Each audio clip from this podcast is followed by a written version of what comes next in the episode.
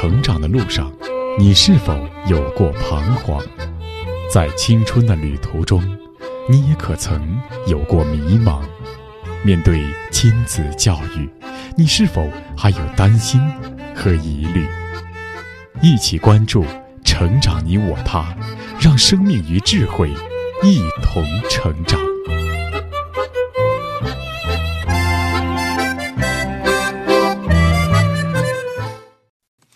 愿生命与智慧一同成长。海内外的各位听友，大家好，欢迎来到《成长你我他》，我是您的朋友钟青。听众朋友，很多人都知道，在古希腊的阿波罗神庙刻有一句名言，那就是“人呐，认识你自己”。的确，人要认识自己。因此，有人从人类起源的角度来认识自己，有人从社会关系的角度来认识自己，也有人从身体结构和生理机能的角度来研究自己。而脑科学就是研究大脑的结构和功能的科学。那么，脑科学的研究发展给我们带来了什么呢？有一档很受欢迎的新媒体视频访谈节目，叫“十三幺”，邀请的邀。十三邀在二零二二年一月播出了主持人许知远对清华大学教授、神经生物学家鲁白先生的专访。节目中，鲁白教授介绍了脑科学的最新进展，包括关于人脑在认知、记忆的机制方面所获得的重大突破，以及脑科学对于人类自身认知所带来的影响。尽管脑科学对于大脑还有许许多多未解之谜，但就目前的研究成果来看，已经可以对人类的教育带来指导性的意义。那么，人类对大脑的认知经历了怎样一个过程？人与动物为什么在思考、理性功能上的差距如此之大？就像莎士比亚在《哈姆雷特》中说。人是宇宙之精华，万物之灵长。为什么自古以来东西方都有人是万物之灵的观念？而这个观念又是否有道理呢？在这段时间，我们所播出的家庭教育专注《发现母亲》当中，作者华东交通大学母亲教育研究所所长王东华教授也对这一主题进行了探究。那今天的节目，我们就来聆听《发现母亲》第二章的第一节：人脑是万物的灵长。播讲时代，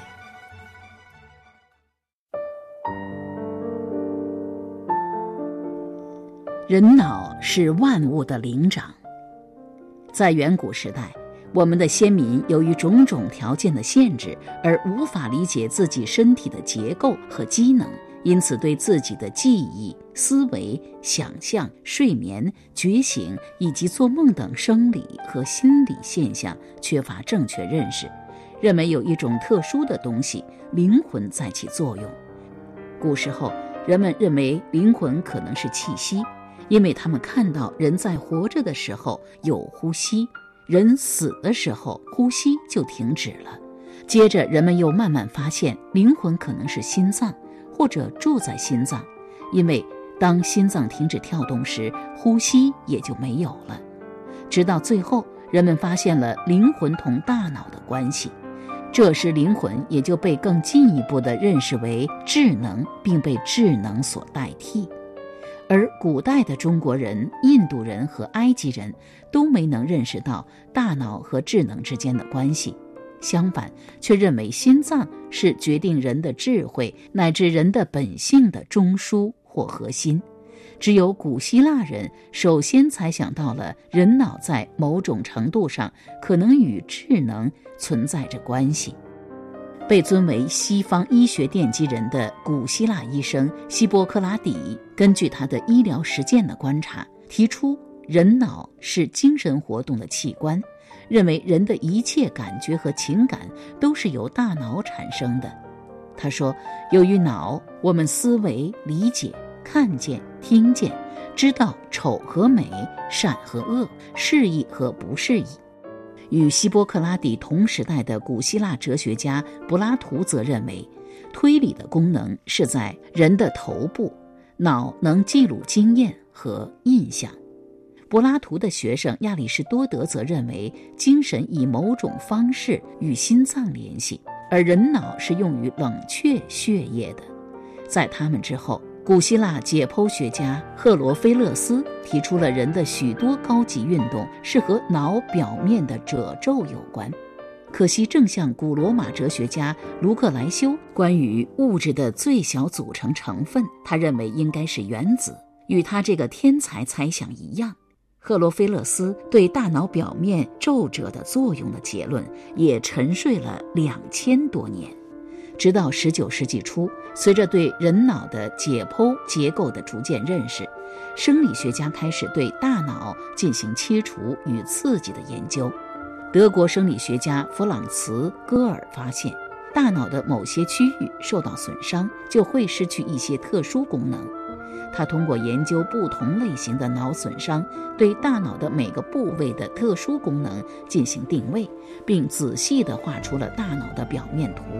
由此便产生了颅相学说。这种颅相学说认为，人的各种精神特质都在脑子里占有一定的位置，而脑的某一部分发达与否都会在颅骨的外形上反映出来，因而可以通过检查颅骨来判定人的智力和品性等特征。例如，他看到聪明人的额部隆起，就把这个部位定为智慧。看到某些小偷的耳前上方有一处较为突出，就把这个部位定为贪得等等。由于解释荒谬，充满了迷信色彩，自然遭到科学界的反对，但也因此促使了科学家们对大脑进行更深入的研究。接着，人类学家、生物学家猜测，大脑的重量可能与人的智能成正比。动物越高等，脑就越重越大。例如，哺乳类动物的鼠、猫、狗、猴的脑要比人的脑小得多、轻得多。人类发展史也告诉人们，大约七十万年前的南方古猿的脑重为五百克，五十万年前的爪哇猿人的脑重为九百克。孩子小时脑子小，因此比不上脑子大的成人聪明。一些有智力障碍的人死后的解剖结果也告诉人们，他们的大脑要比正常的大脑轻。但是，科学家们很快发现，智能与脑的重量仅仅是问题的一个方面，因为鲸类的脑重为九千二百克，大象的脑重为四千二百克，远远超过人类男子平均脑重的一千三百五十克至一千四百克。女子平均脑重的一千二百克至一千二百五十克，而距今大约十万年以前的尼安德特人的脑重也高于现代人为一千五百克，显然都不能认为他们比现代人聪明。再说，人类自身个体的事实也同样说明了以脑的重量来衡量智力的不恰当性。同样都是举世瞩目的大文学家，屠格涅夫的脑重有两千零一十二克，席勒的脑重为一千五百八十克，但丁的脑重为一千四百二十克，夏目漱石的脑重为一千四百克，而法郎士的脑重只有一千零一十七克。如果以脑重衡量其成就，岂不是同以身高、以相貌、以衣服衡量其才华一样滑稽不堪吗？于是，科学家们又设想出以脑重与体重之比来作为衡量聪明与否的新方法来，但其结果也很快被否定，因为照此指标衡量，黑猩猩的脑重与体重的比值最高为一比二十。其次是鸟，脑重与体重的比值为一比三十四，鼠居第三为一比三十六，而人却落在它们之后为一比三十八。那么，在生物中究竟是什么因素让大脑决定智能的发展水平呢？通过研究，科学家们又更深入一步地提出，是大脑里的沟回决定人的智能。在解剖过程中，科学家们发现人的大脑有许多沟裂，将大脑分成许多部位。而当他们把鼠、兔的脑打开时，却发现它们的脑非常平整。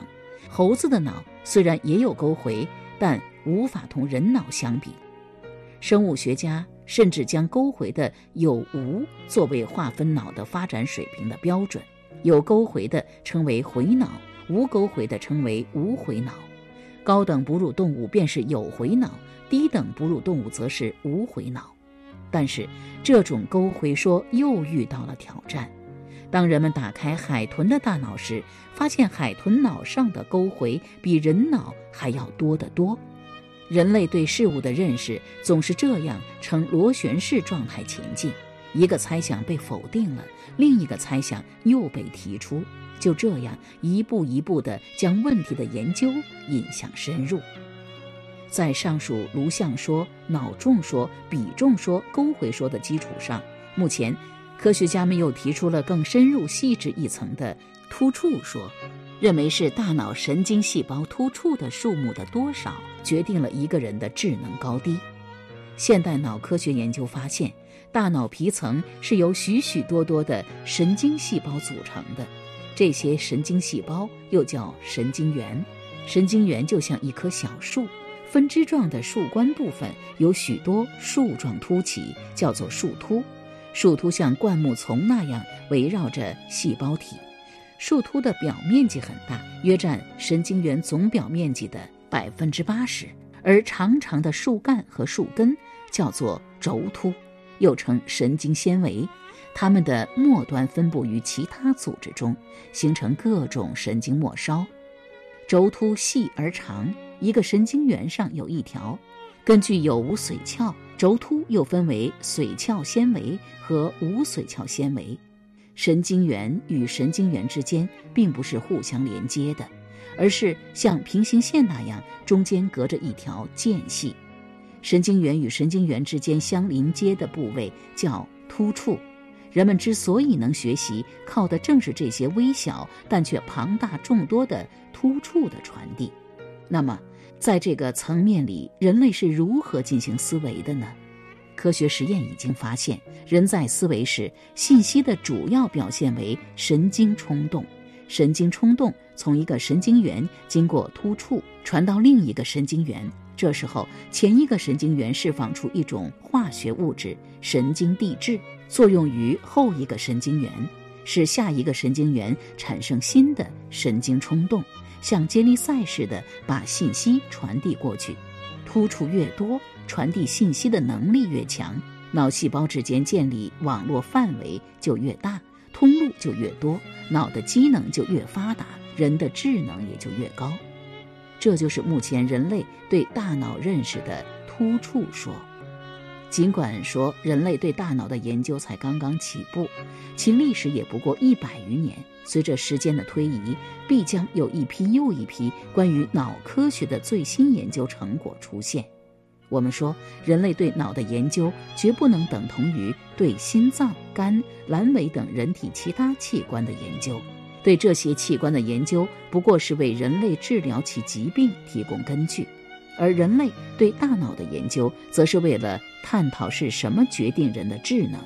而对于我们更多的人来说，大脑是如何工作的，那是科学家们的事，而我们则只想知道怎样做才能使我们自己更聪明。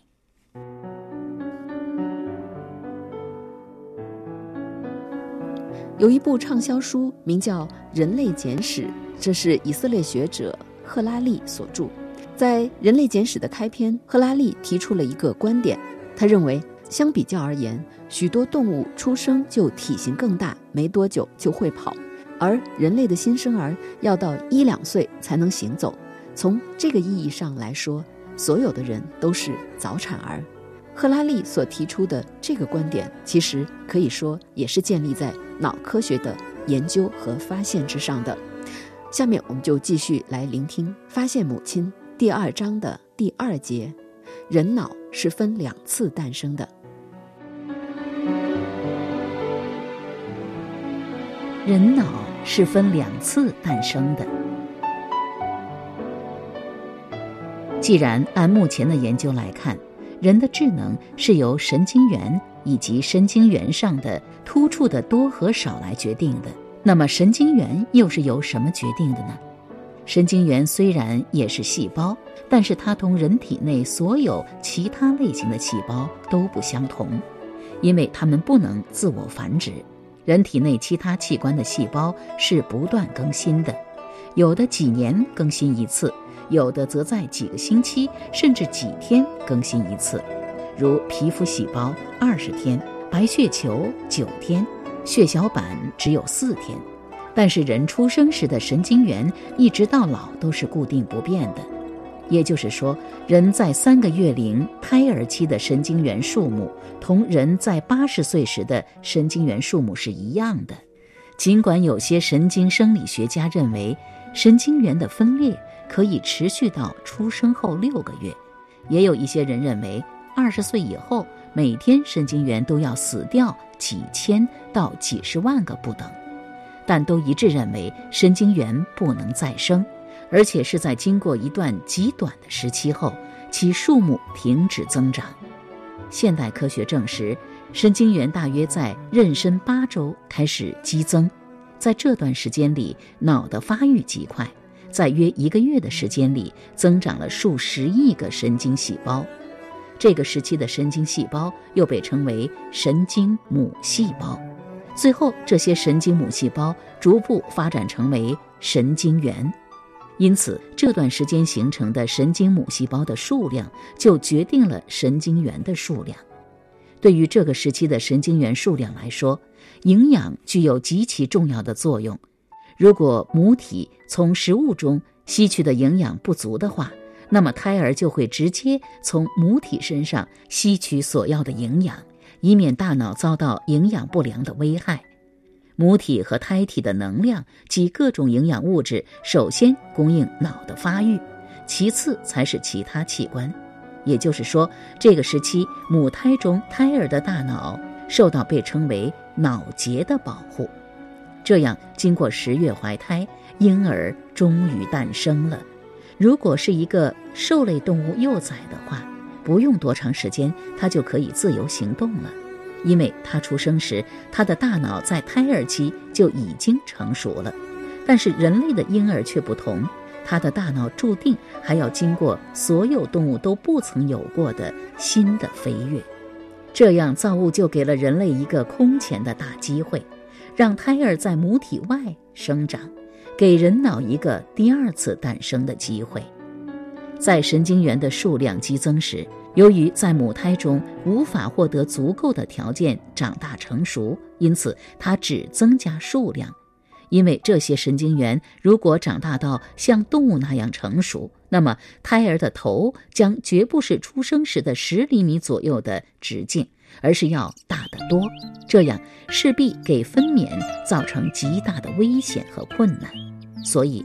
婴儿出生后，首先得到发展的仍然是大脑。这个时期，神经元的本身体积开始增大，皮层加厚。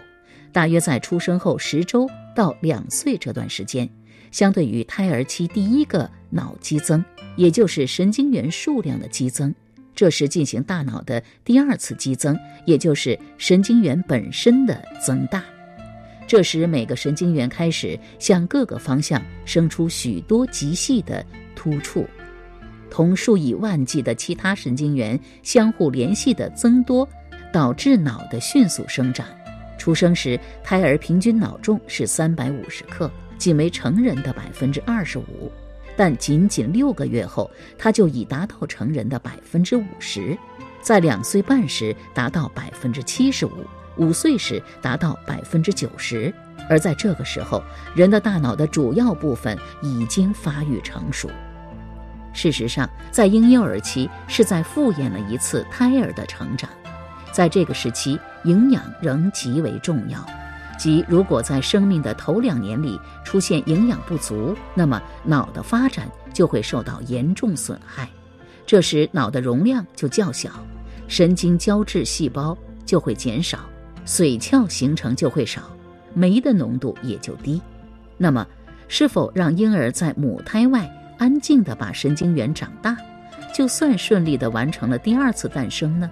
否，不需要太多外界环境的激励，仅凭动物体自身的遗传机制，就让神经元发育成熟，进而构成一个完整的大脑。这仍然没有超越动物大脑发育的层次与阶段。在动物中，无脊椎动物是没有大脑的。低等脊索动物大脑还基本上是神经管前端的膨大，但是脊椎动物的大脑的进步非常显著。尽管到哺乳类时，动物已经获得了一个发育良好的大脑，但是这些大脑还都是一次性完成的，也就是说，大部分脑的物质在出生时就已经被占据。本能的机制及遗传所传递的行为方式在脑中已固定下来。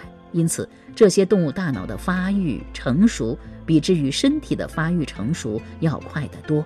如兔出生后十四天，大脑就已成熟；鼠是十五天，猫是七十五天等。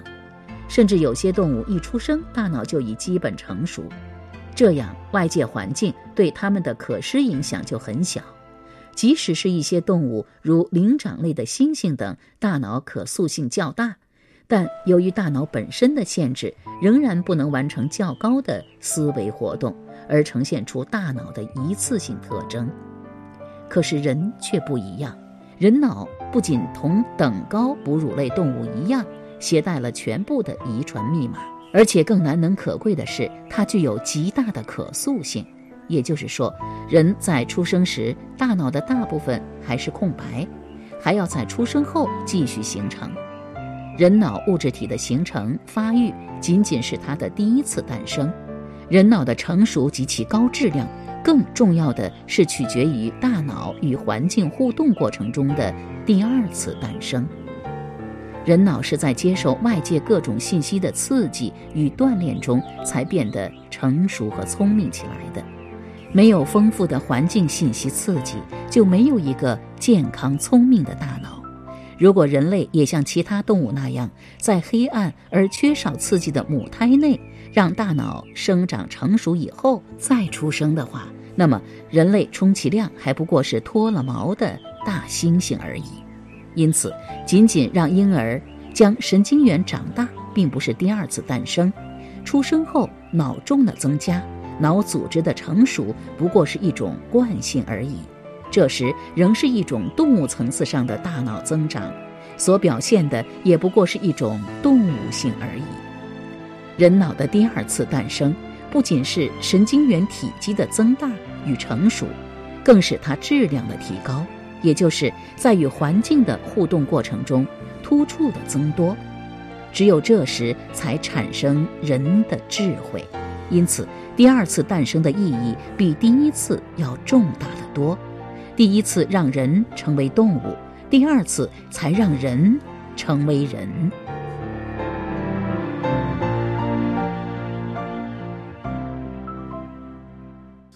尽管科学家在脑科学的研究上取得了很多突破，但是，正像主持人许知远在视频节目《十三幺》中，他问到清华大学的鲁白教授说。脑科学的研究目前到了什么进展？这个问题的时候，鲁白教授回答说：“其实重大的问题基本上还没有解决，比如什么是人的意识，这在很长时间都是科学家不敢触碰的领域。的确，人类的意识、理性、灵性究竟是如何形成的？其高低不同的程度又受到什么因素的影响？人类为什么成为万物之灵？”这许多的问题对我们来说还是未解之谜。当然，即便如此，我们也已经认识到了婴儿的大脑是早产儿，所以出生后的头三年需要父母按照规律的养育，让婴儿实现他的第二次诞生。好了，各位听友，以上我们听到的是华东交通大学母亲教育研究所所长王东华教授所著的《发现母亲》第二章的第二节。人脑是分两次诞生的。那今天的节目到这就告一段落了。编辑钟庆，感谢您的收听，下期节目再会吧。